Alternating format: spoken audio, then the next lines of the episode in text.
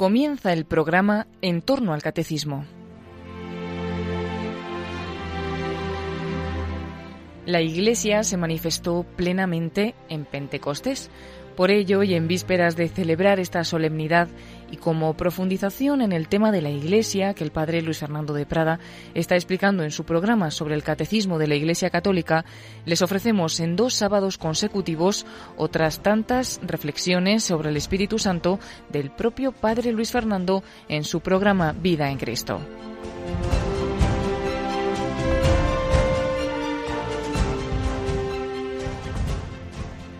Un cordialísimo saludo, querida familia de Radio María. Vida en Cristo es vida en el Espíritu Santo. Ven Espíritu Santo. Vamos a invocarlo, vamos a hablar de él hoy en nuestra reflexión.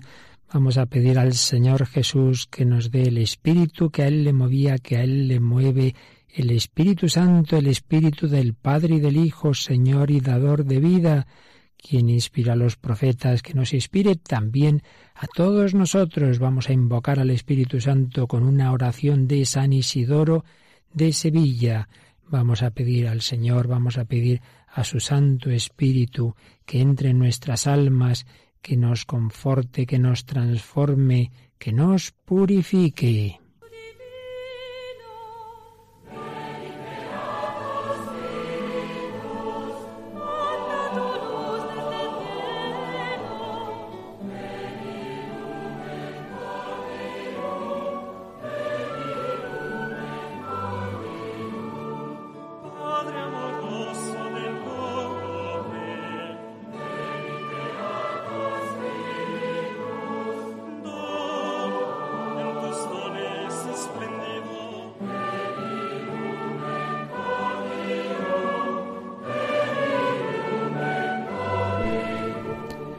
San Isidoro decimos, Aquí estamos, Señor, Espíritu de Santidad, agobiados por el peso de nuestros pecados, pero reunidos a pesar de ello en tu nombre. Ven a nosotros y permanece con nosotros, dígnate purificar nuestros corazones, enséñanos lo que hemos de hacer, hacia dónde debemos caminar y qué debemos cumplir con eficacia para que, con tu auxilio, seamos gratos ante tus ojos. Sé tú el único consejero, guía de nuestros juicios, tú que con el Padre y el Hijo posees tan glorioso nombre. No permitas que seamos injustos, tú que amas la suma equidad, que la ignorancia no nos lleve al error, que el favor no nos doblegue ni el regalo o la acepción de personas nos corrompa. Concédenos el don de tu gracia para que unidos a ti no nos apartemos nunca de la verdad y ya que en tu nombre nos hemos congregado, haz que en todo mantengamos la justicia asistida por la moderación de la piedad, para que ahora nuestros criterios no se aparten de ti y en el futuro, por el bien realizado, alcancemos los premios eternos. Amén.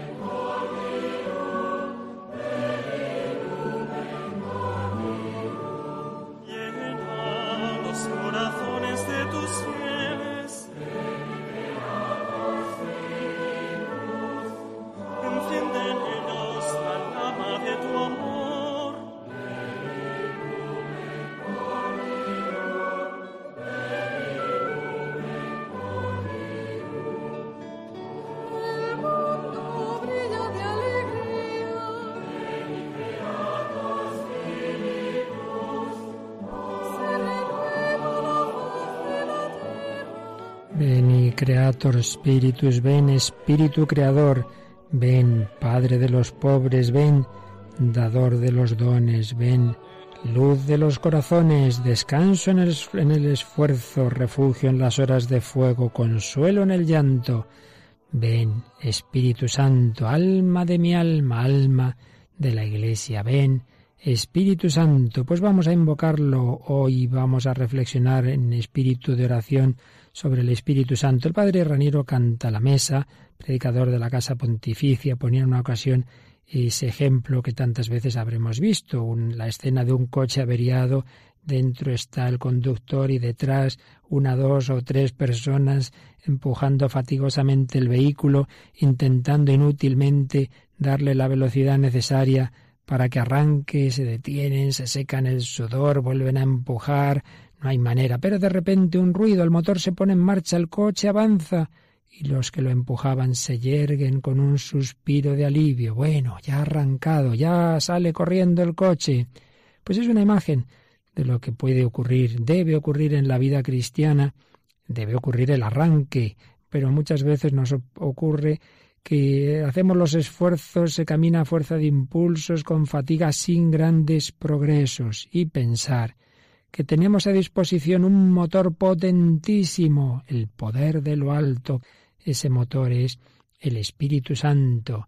Hay una comparación mucho más clásica, muy antigua ya de siglos, de los autores espirituales, cuando hablaban de los barcos, esos barcos de vela, cuando decían, no, no hay viento y hay que ir a remo, hay que ir a remo y hacemos lo que podemos con nuestros remos, pero ya viene el viento, entonces se sacan las velas, se hinchan y entonces el barco va mucho más deprisa y no hay que hacer el esfuerzo de remar.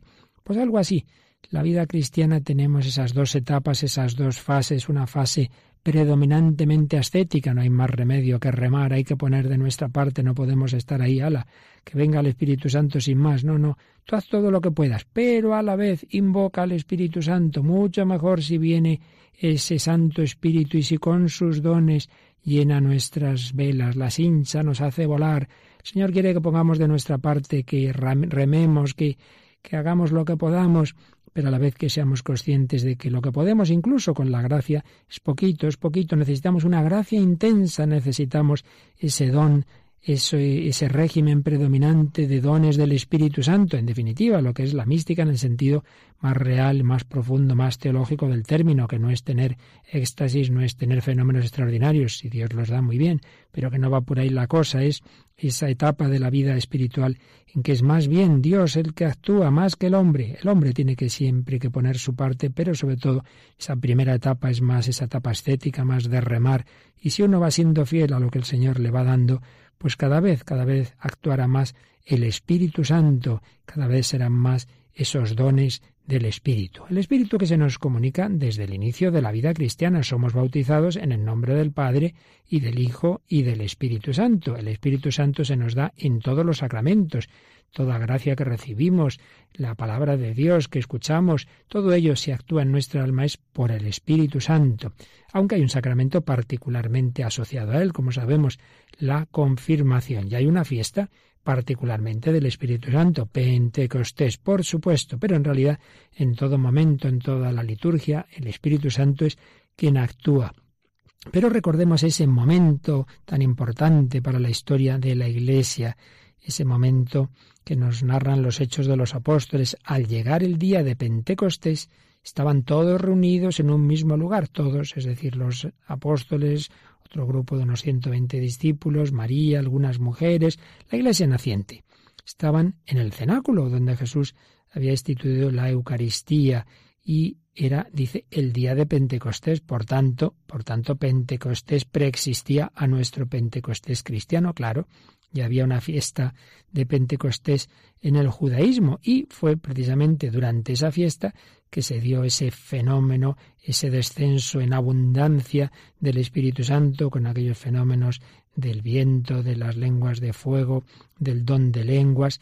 Por ello hay que partir del Pentecostés judío. Esa fiesta era al principio la fiesta de las siete semanas, la fiesta de la cosecha, cuando se ofrecía a Dios la primicia del trigo. Pero posteriormente, esa fiesta de, origen, digamos, agrícola, ligada a la naturaleza, eh, cobró un nuevo significado cuando en la historia de Israel ocurre el don de la ley en el monte Sinaí, la alianza, se unen eh, esos significados y entonces había enriquecido esa fiesta de Pentecostés con ese significado de agradecer a Dios la entrega de la ley en el monte Sinaí y esa alianza que el pueblo de Israel había hecho con Dios. Bueno, aquí nada es casual. si el Espíritu Santo se comunica sobre la Iglesia precisamente en el día en que Israel celebraba la fiesta de la ley y de la alianza, ¿qué nos está esto indicando? Que el Espíritu Santo es la nueva ley, la ley nueva, la ley espiritual que sella la nueva y eterna alianza. Una ley escrita ya no sobre tablas de piedra, sino en las tablas de carne que son los corazones de los hombres. Estamos llamados a vivir el mandamiento nuevo. Ese mandamiento nuevo que nos da Jesús es nuevo porque es posible vivir en el Espíritu Santo, porque es el Espíritu Santo la ley que no solo nos manda lo que hay que hacer, sino que nos da el impulso interior para amar como ama Jesucristo, para amar con el corazón de Cristo. El Espíritu Santo formó en el seno de María el corazón de Jesús, pero luego ese corazón de Cristo se va a abrir en la cruz del brotó sangre y agua, el agua símbolo del Espíritu Santo. Esa, esa agua que brota del corazón de Cristo es un signo de que por la redención, por la muerte de Cristo, el Espíritu que a él le movía se me va a dar a mí, se nos va a entregar a nosotros, se nos va a dar a la Iglesia. Yo recibo el Espíritu Santo como fruto del amor redentor de Jesucristo. El Espíritu Santo forma el corazón de Cristo en el seno de María, el corazón de Cristo me da el Espíritu Santo en la cruz y en tercer lugar, el Espíritu Santo forma en mí al corazón de Cristo. Al Señor mi corazón semejante al tuyo. Vida en Cristo es vida en el Espíritu Santo. Pero por desgracia muchas veces no llegamos a esto, muchas veces nos quedamos en la pura ley, decía Santo Tomás, que hay cristianos que viven en el Antiguo Testamento, simplemente, bueno, voy a misa y cumplo mandamientos, pero no se dejan mover, no invocan a este Espíritu Santo, no van más allá por esa, movidos por esa ley del amor. La medida del amor es el amor sin medida, dirá San Bernardo. Y por ello debemos preguntarnos, ¿vivimos bajo la antigua ley o bajo la ley nueva? ¿Cumplimos nuestros deberes por temor, por obligación, por costumbre o por atracción? ¿Sentimos a Dios como un patrón que hay que obedecer, que no hay más remedio? ¿O como padre, como amigo, como esposo? Tenemos que invocar al Espíritu Santo, tenemos que pedirle que encienda ese motor, que prenda esa chispa que enciende el motor. Jesús prometió que el Padre Celestial daría el Espíritu Santo a quienes se lo pidieran. Pues sale a pedir. Ven Espíritu Santo, ven Espíritu Santo. Debemos hacerlo siempre, muy particularmente al comenzar cualquier acción importante, al hacer un rato de oración, para prepararnos a una evangelización. Ven Espíritu Santo. ¿Quién es este Espíritu Santo? Pues ya lo sabemos, es la tercera persona de la Santísima Trinidad. ¿Y de dónde viene el Espíritu Santo? Más que de dónde, de quién viene, del Padre y del Hijo. Amor personal del Padre y del Hijo. ¿Quién eres? ¿De dónde vienes? Soy el Espíritu Santo, procedo del Padre y del Hijo. ¿Y qué haces? Pues muchas cosas. Nos da esa vida nueva en el Espíritu, esa vida cristiana, esa vida espiritual. Mueve la Iglesia, la guía, la ilumina. Bueno, vamos a ver cómo nos lo explicaba mucho mejor, más teológicamente que como yo aquí lo estoy diciendo, Juan Pablo II en la encíclica que dedico al Espíritu Santo, Dominum et Vivificantem. Recordad que entre las catorce encíclicas que nos legó San Juan Pablo II, había tres que se dedicaba cada una a una persona de la Trinidad. La primera fue Redentor Hominis, Redentor del hombre, Jesucristo. Después, Dives in misericordia, rico en misericordia. Dios es rico en misericordia, se fijaba particularmente en el Padre. Y la tercera, Dominum et vivificantem, Señor y dador de vida, dedicada al Espíritu Santo. Vamos a ver alguna de las reflexiones que nos hacía el Santo Padre Juan Pablo II, porque nuestra espiritualidad, como siempre decimos, debe basarse en la fe, en la doctrina teológica, no en consideraciones eh, piadosas sin fundamento. Y a su vez, esa teología, su principal fundamento es la escritura. Y por ello tenemos que recordar, como lo hacía aquí Juan Pablo II en Domino et esas palabras de Jesús en la última cena, cuando ya era inminente eh, su momento de dejar este mundo y les anunció a los apóstoles otro paráclito, otro paráclito. Y todo lo que pidáis en mi nombre, yo lo haré, para que el Padre sea glorificado en el Hijo, y yo pediré al Padre y os dará otro paráclito, para que esté con vosotros para siempre, el Espíritu de la verdad. Paráclito, parácletos en griego, que quiere decir consolador, intercesor, abogado, son posibles acepciones de esta palabra. Otro paráclito, otro, ¿por qué otro? Porque el primer consolador, intercesor, abogado es el mismo Jesús, claro, es el primer paráclito. Pero Jesús nos promete otro paráclito. Dice, sí, yo me voy al cielo, pero tranquilos, que no os vais a quedar solos, que tendréis otro paráclito que estará siempre.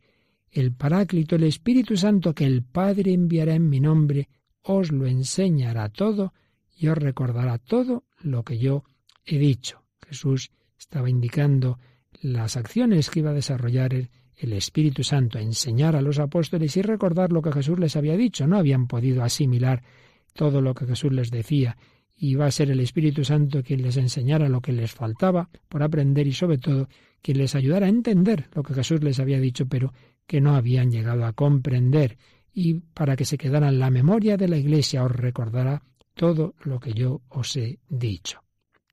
El Espíritu Santo será el consolador de los apóstoles y de la Iglesia, siempre presente en medio de ellos, aunque invisible, como maestro de la misma buena nueva que Jesucristo anunció, escribía Juan Pablo II en el número 4 de esa encíclica. Enseñará, recordará, es decir, no sólo seguirá inspirando la predicación del Evangelio, sino que también ayudará a comprender el justo significado del contenido del mensaje de Cristo, asegurando su continuidad e identidad de comprensión en medio de las condiciones y circunstancias mudables. Así pues, el Espíritu Santo hará que en la Iglesia perdure siempre la misma verdad que los apóstoles oyeron de su Maestro. Importantísima misión, pues, del Espíritu Santo. ¿Qué más palabras decía Jesús sobre el Espíritu Santo? Mucho podía, podría deciros aún, pero ahora no podéis con ello. Cuando venga el Espíritu de la verdad, os guiará hasta la verdad completa.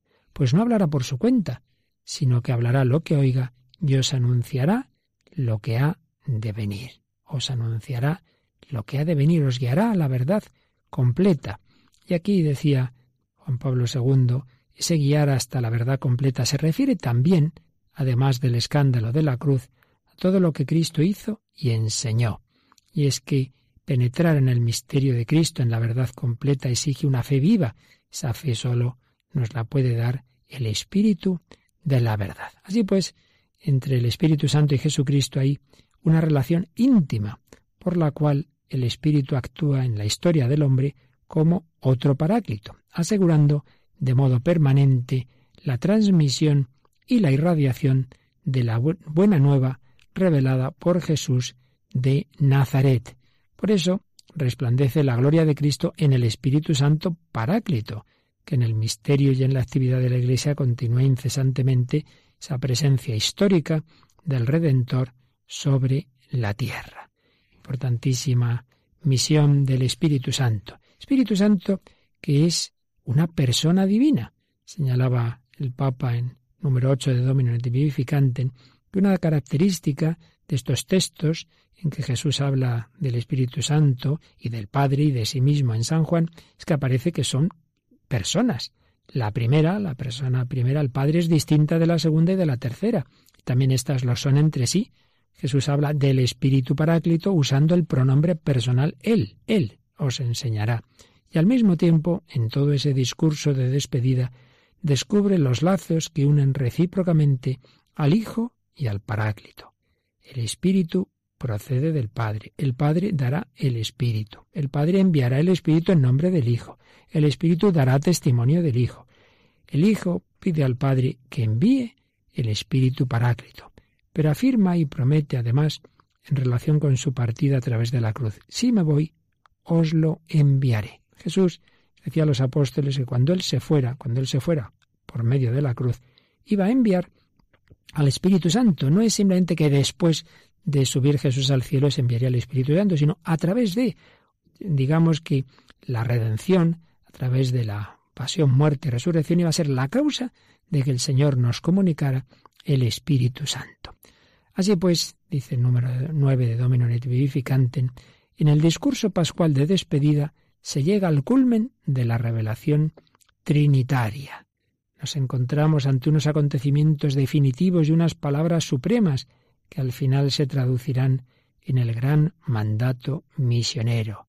Id y haced discípulos a todas las gentes, bautizándolas en el nombre del Padre y del Hijo y del Espíritu Santo. Es el final del Evangelio de San Mateo.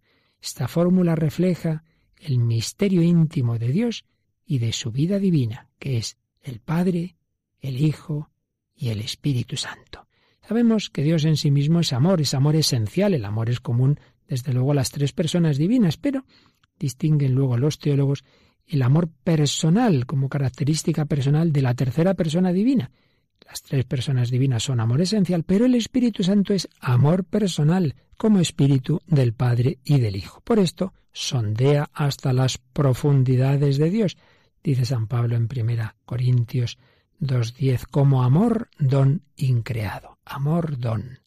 Puede decirse, señalaba Dominio Edificante en 10, puede decirse que en el Espíritu Santo la vida íntima de Dios uno y trino se hace enteramente don, intercambio del amor recíproco entre las personas divinas, y que por el Espíritu Santo Dios existe como don. El Espíritu Santo es, pues, la expresión personal de esta donación, de este ser amor. Es persona amor, es persona don. Qué preciosas expresiones. El Espíritu Santo es la persona amor, la persona don.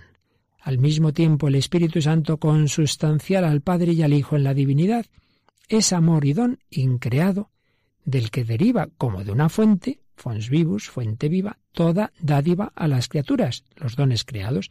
Todo don creado deriva de la fuente del don increado que es el Espíritu Santo la donación de la existencia mediante la creación, la donación de la gracia a los hombres mediante la salvación, todos esos dones creados derivan del don increado, que es la persona don, la persona amor, que es el Espíritu Santo.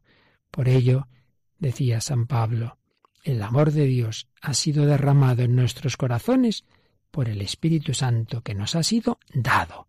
El Señor nos da su Espíritu Santo. Pues vamos a agradecer al Señor que se nos da, que Dios nos da su propia vida y que en la vida íntima de la Trinidad hay esa mutua entrega. El Padre se da al Hijo, engendra al Hijo.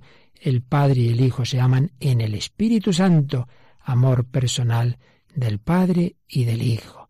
Señor Jesús, danos ese espíritu para que nos renueve, para que nos transforme, para que haga nuestro corazón semejante al tuyo. Vamos a pedírselo al Señor. Vamos a pedir que renueve nuestra vida en su espíritu.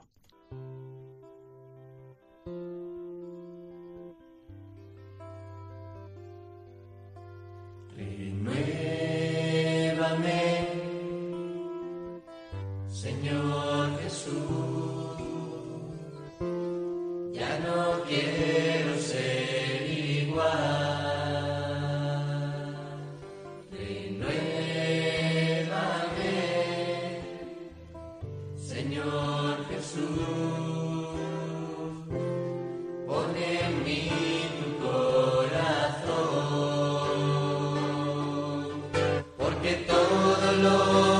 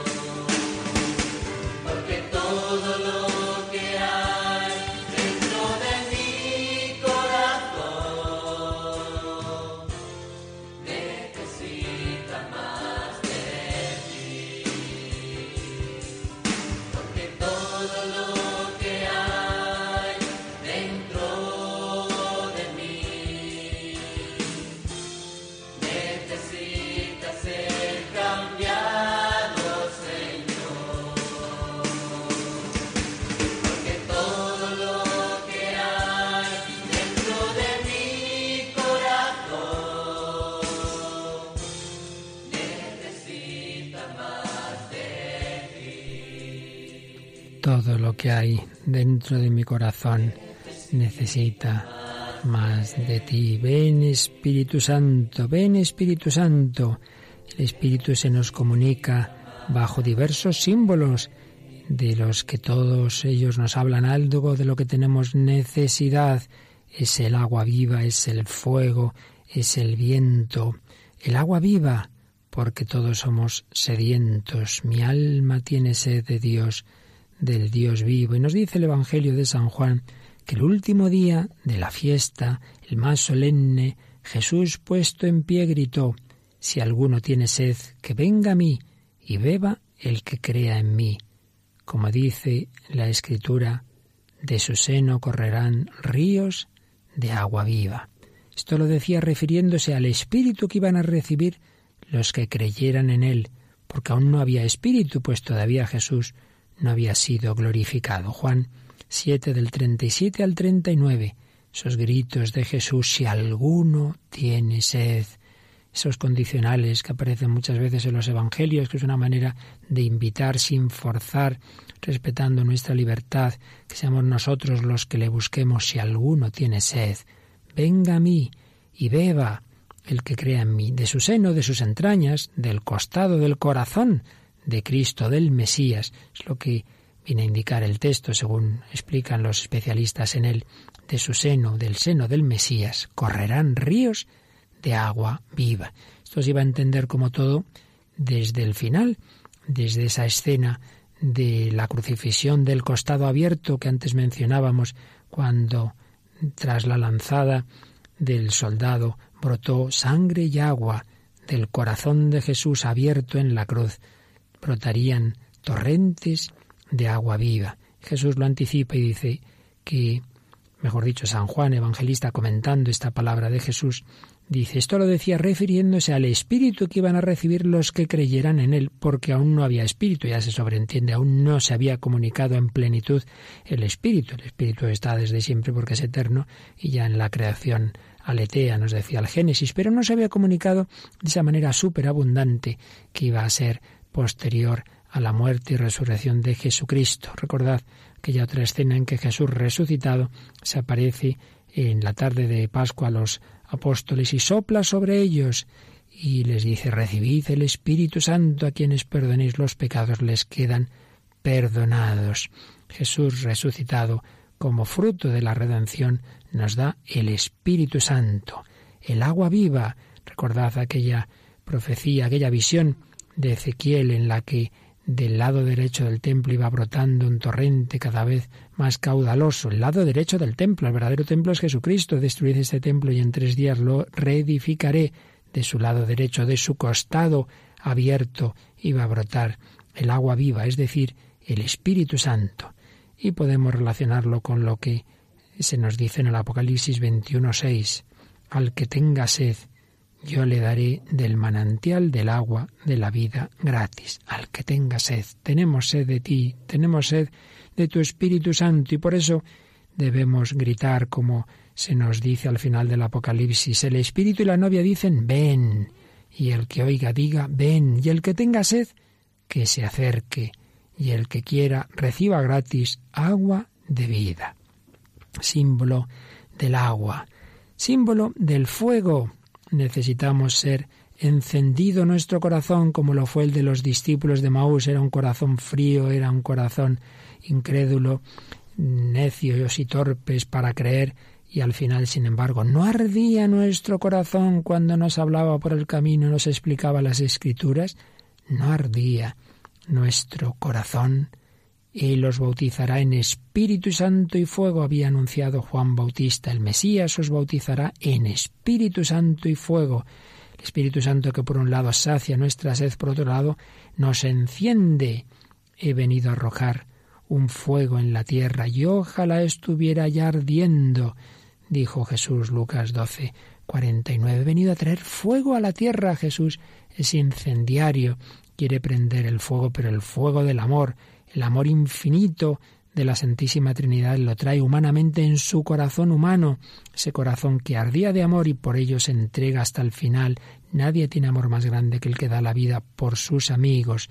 Jesús nos da su amor a través de la pasión. Con un bautismo tengo que ser bautizado y qué angustia tengo hasta que se cumpla. El fuego que Jesús trae a la tierra le lleva a la cruz, ese fuego que hacía arder la zarza que veía Moisés, en realidad representaba de nuevo a Jesucristo, movido por ese fuego del Espíritu Santo. Ven, Espíritu Santo, inflama nuestros corazones en las ansias redentoras del corazón de Cristo. Fuego, agua, viento. Necesitamos ser movidos, impulsados. No podemos por nuestras fuerzas apenas dar unos pasos, lo que decíamos al principio, que venga ese viento y mueva las velas de nuestra vida y de la Iglesia, esa Iglesia que necesita ser movida por el Espíritu Santo. El eh, Divino Impaciente, esa obra poética en la que Pemán nos relataba la vida de San Francisco Javier, pone en, labios de Javier esas palabras, amo más el viento que la brisa, el bien hay que hacerlo a prisa, que el mal no espera momento. Amo más el viento que la brisa el viento del Espíritu Santo. De repente vino del cielo un ruido como el de una ráfaga de viento impetuoso que llenó toda la casa en la que se encontraban. Se les aparecieron unas lenguas como de fuego que se repartieron y se posaron sobre cada uno de ellos. Quedaron todos llenos del Espíritu Santo y se pusieron a hablar en otras lenguas, según el Espíritu les concedía expresarse. Así, ardiente el corazón, movidos por el viento del Espíritu Santo, salieron a anunciar las maravillas de Dios, como Moisés, tras contemplar la zarza ardiendo, fue enviado a salvar a su pueblo, recibido el fuego del Espíritu a través de la nueva zarza, la Virgen María. Los apóstoles salen del cenáculo como bajaron del tabor y van a anunciar a todos lo que Dios había hecho. Había empezado, la iglesia había estallado, ese fuego de amor se estaba empezando a prender en esa mañana de Pentecostés. Ven, ven Espíritu Santo, renueva en cada uno de nosotros ese Pentecostés, en cada persona, en cada comunidad, en la Iglesia como tal. Ven Espíritu Santo, haznos arder a todos en ese tu amor, en ese amor infinito de la Trinidad, ese amor que movió el corazón de Cristo. Ven Espíritu Divino.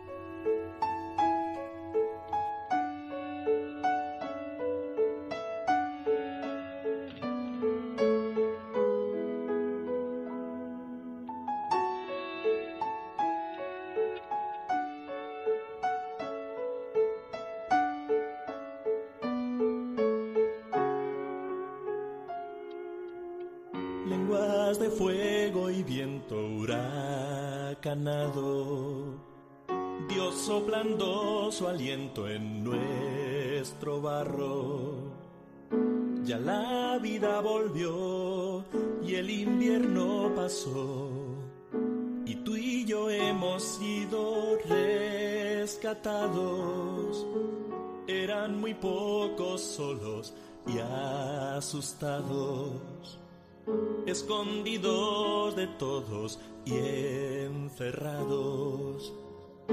Pero el viento sopló y el mar rojo secó. Todo empezó hace más de dos mil años.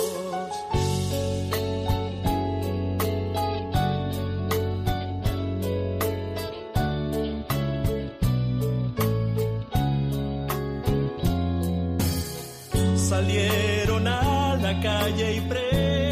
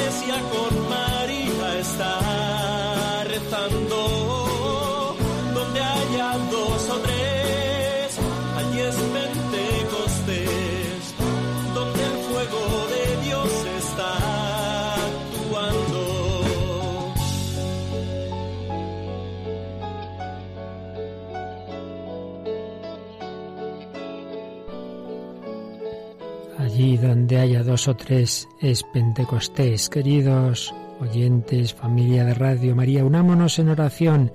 Invoquemos al Espíritu Santo por medio de María. Volverán a ocurrir maravillas. Ven, Espíritu Divino. José Luis Martín Descalza, que es sacerdote y periodista de pluma realmente privilegiada, hacía hablar a los apóstoles en una sorprendente versión de Pentecostés en la que dirían los apóstoles, habíamos creído que Dios era ternura, ahora descubrimos que Dios era vértigo. Habíamos creído que Dios era soberanía, ahora se nos hacía ver que Dios era ebriedad. Habíamos creído que Dios era la última calma, y alguien vino a contarnos que Dios era locura. Por eso gritábamos, subíamos y bajábamos del alma llameantes, atónitos. Por eso la mediocridad cayó de nuestros hombros como un manto que se pierde en la carrera, y donde hubo pescadores tartamudeantes, nacieron llamaradas y epístolas y martirio. Cuando estábamos con él, no nos hacía falta fe para creer lo que veíamos. Cuando estuvimos sin él, la fe se nos escapó como un agua entre los dedos, pero la paloma halcón tiró de nuestras almas desenvainándolas, y por primera vez nos dimos cuenta de que éramos hombres. Habíamos creído que amar era una cosa que se hacía algo así como un juego para tardes de lluvia. ¿Cómo podíamos entenderle con sólo tales retazos de corazón?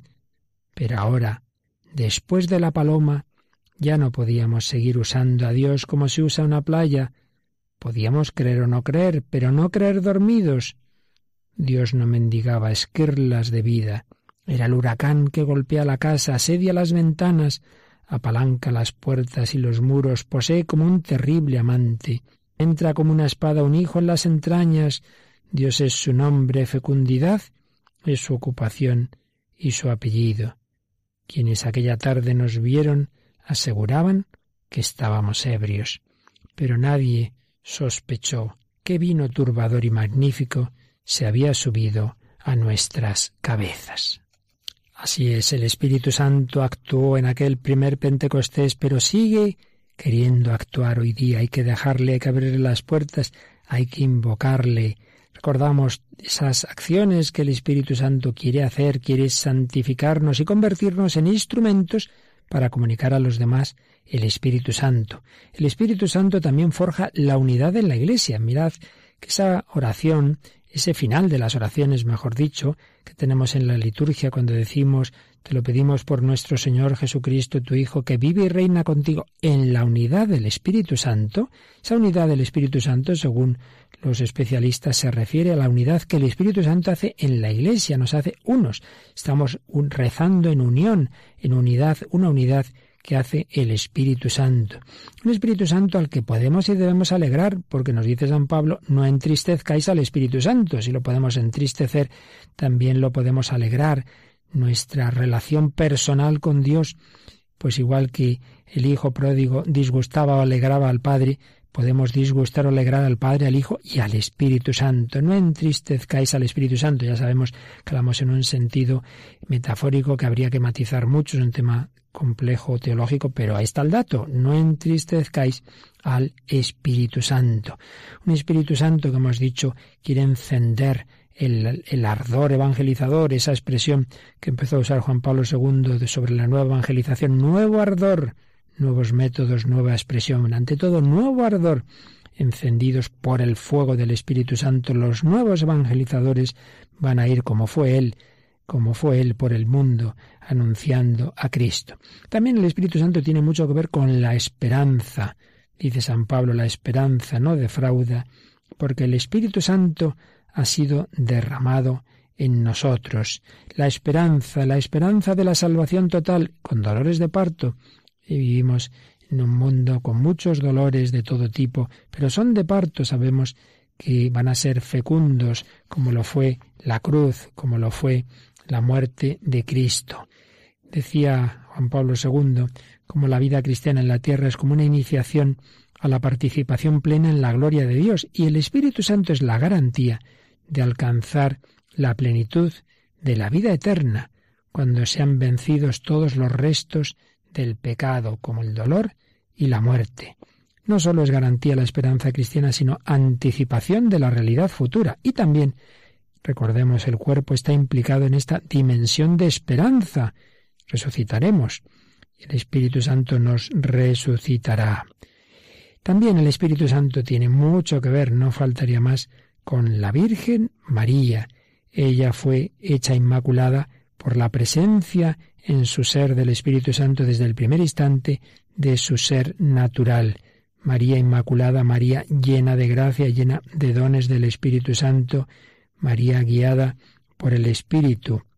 Escribió Juan Pablo II en aquella exhortación que escribió para preparar el tercer milenio, tercer milenio adveniente. María que concibió al Verbo encarnado por obra del Espíritu Santo y se dejó guiar después en toda su existencia por su acción interior, debe ser contemplada como la mujer dócil a la voz del Espíritu, mujer del silencio y de la escucha, mujer de esperanza, que supo acoger como Abraham la voluntad de Dios esperando contra toda esperanza.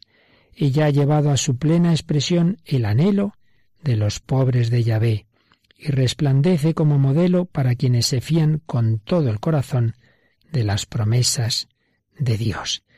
María llena del Espíritu Santo, María guiada por el Espíritu Santo, María concibe por obra y gracia del Espíritu Santo y toda su vida va a estar iluminada por ese Espíritu. Al que va a ser fiel, va a ir haciendo su voluntad constantemente y movida por el don de fortaleza del Espíritu Santo estará al pie de la cruz y luego recibirá la gran alegría de la resurrección de su Hijo que la llena de esos dones del Espíritu Santo, un Espíritu que la eleva al cielo en cuerpo y alma.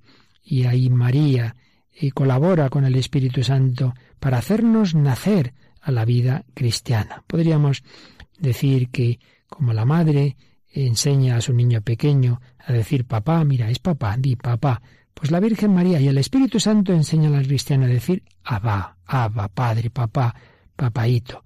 La Virgen y el Espíritu Santo nos enseñan a llamar a Dios Padre como nos lo enseñó de una manera humana, física a Jesús, cuando oréis decir Padre nuestro. María nos guía, nos enseña, colabora con el Espíritu Santo. San Maximiliano María Colbe decía que era y la, la, esposa del Espíritu Santo y casi decía él como una especie de encarnación, en un sentido análogo, por supuesto, eh, una encarnación del Espíritu Santo, en sentido muy análogo al de Cristo. Cristo es realmente encarnación, eh, la persona divina del Verbo del Hijo de Dios mueve la naturaleza humana de Cristo. No es lo mismo, evidentemente. María es persona humana, una persona humana distinta a la persona divina del Espíritu Santo, por supuesto, pero que se deja mover totalmente por el Espíritu Santo y por ello hay como cierta analogía en esa relación entre la persona divina del Verbo y, y, la humanidad, la naturaleza humana de Jesús, y la persona divina del Espíritu Santo y la naturaleza y persona humana de María. Gran diferencia, pero una gran cercanía en cuanto que María es totalmente dócil al Espíritu Santo. María Inmaculada y María, fijaos qué bonito es esto. Hay un paralelo entre la escena de la Encarnación y la de Pentecostés. Eh, tenemos en la Encarnación el Espíritu Santo, María, y el fruto es Jesucristo. Nace Jesús, mejor dicho, es concebido en el seno de María, porque ella dice que sí y el Espíritu Santo actúa en su seno. Espíritu Santo, María y se engendra a Jesús. Pues bien, en Pentecostés tenemos los mismos protagonistas. El Espíritu Santo desciende sobre María, que está ahí con los apóstoles y discípulos, a quien engendran al cuerpo místico de Cristo, al Jesús místico, a la Iglesia, el que se había formado físicamente en el seno de María en Nazaret, ahora en Pentecostés se forma espiritualmente también en el seno de María. Nace la Iglesia, nace el cuerpo místico de Cristo, por la acción del Espíritu Santo y la colaboración de María. Por eso Jesús le dice a Juan al pie de la cruz, ahí tienes a tu madre, nacemos de María. No se puede ser cristiano sin ser mariano, dijo Pablo VI. Tenemos todos que estar ahí, meternos en el corazón de María, y ahí el Espíritu Santo nos da luz. María proclama las grandezas de Dios movida por el Espíritu Santo. La visitación María es impulsada por el Espíritu y canta y alaba a Dios movida por el Espíritu. Vamos a hacerlo también nosotros con María y por medio de María pedimos esos dones del Espíritu para cantar siempre al Señor. Un, dos,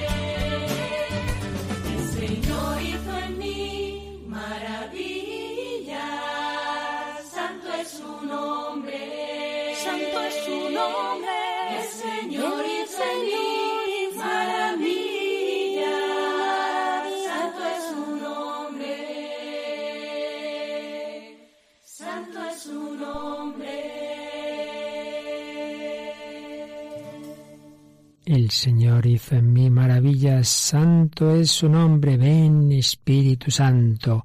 Pues he hecho unas sencillas consideraciones un poco deslavazadas, pero es que de lo que se trata es de que recemos, de que invoquemos, de que veamos que sí, que somos pobres, pero precisamente por eso el Padre quiere enriquecernos. Ven, ven, Padre de los pobres, ven Espíritu Santo.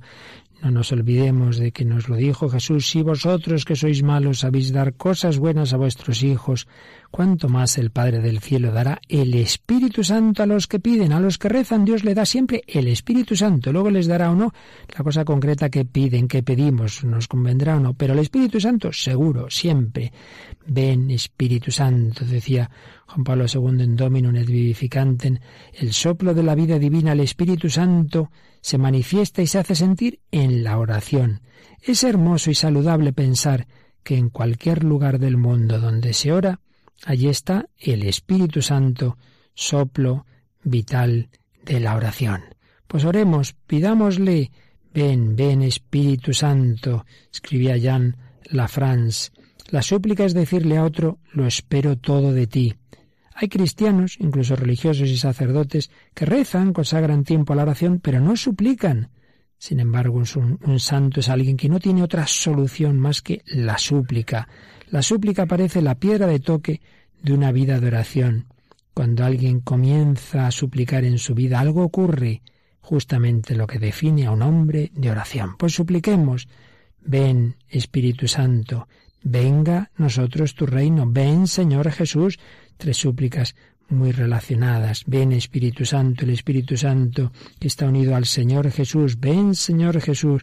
Y así se establecerá el reino de Dios. Venga tu reino. Ven Señor Jesús. Ven Espíritu Divino, pero nos dice también la France que en realidad nuestra súplica es respuesta a una súplica previa del Señor a nosotros. Él es el amigo importuno que llama a la puerta. Mira que estoy a la puerta y llamo. Si alguno oye mi voz y me abre la puerta, entraré en su casa y cenaré con él y él conmigo. María abrió la puerta del todo hasta el fondo. ¿La vamos a abrir nosotros? Abramos las puertas a Cristo, abramos las puertas al Espíritu Santo.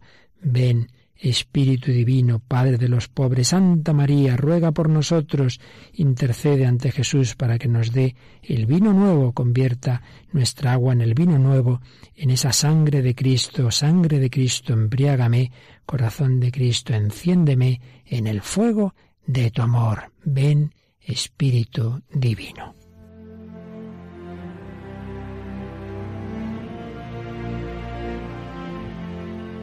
Así finaliza en Radio María en torno al catecismo. La Iglesia se manifestó plenamente en Pentecostés y por ello en vísperas de celebrar esta solemnidad y como profundización en el tema de la Iglesia, que el padre Luis Fernando de Prada está explicando en su programa sobre el Catecismo de la Iglesia Católica, les estamos ofreciendo en dos sábados consecutivos otras tantas reflexiones sobre el Espíritu Santo del propio padre Luis Fernando en su programa Vida en Cristo.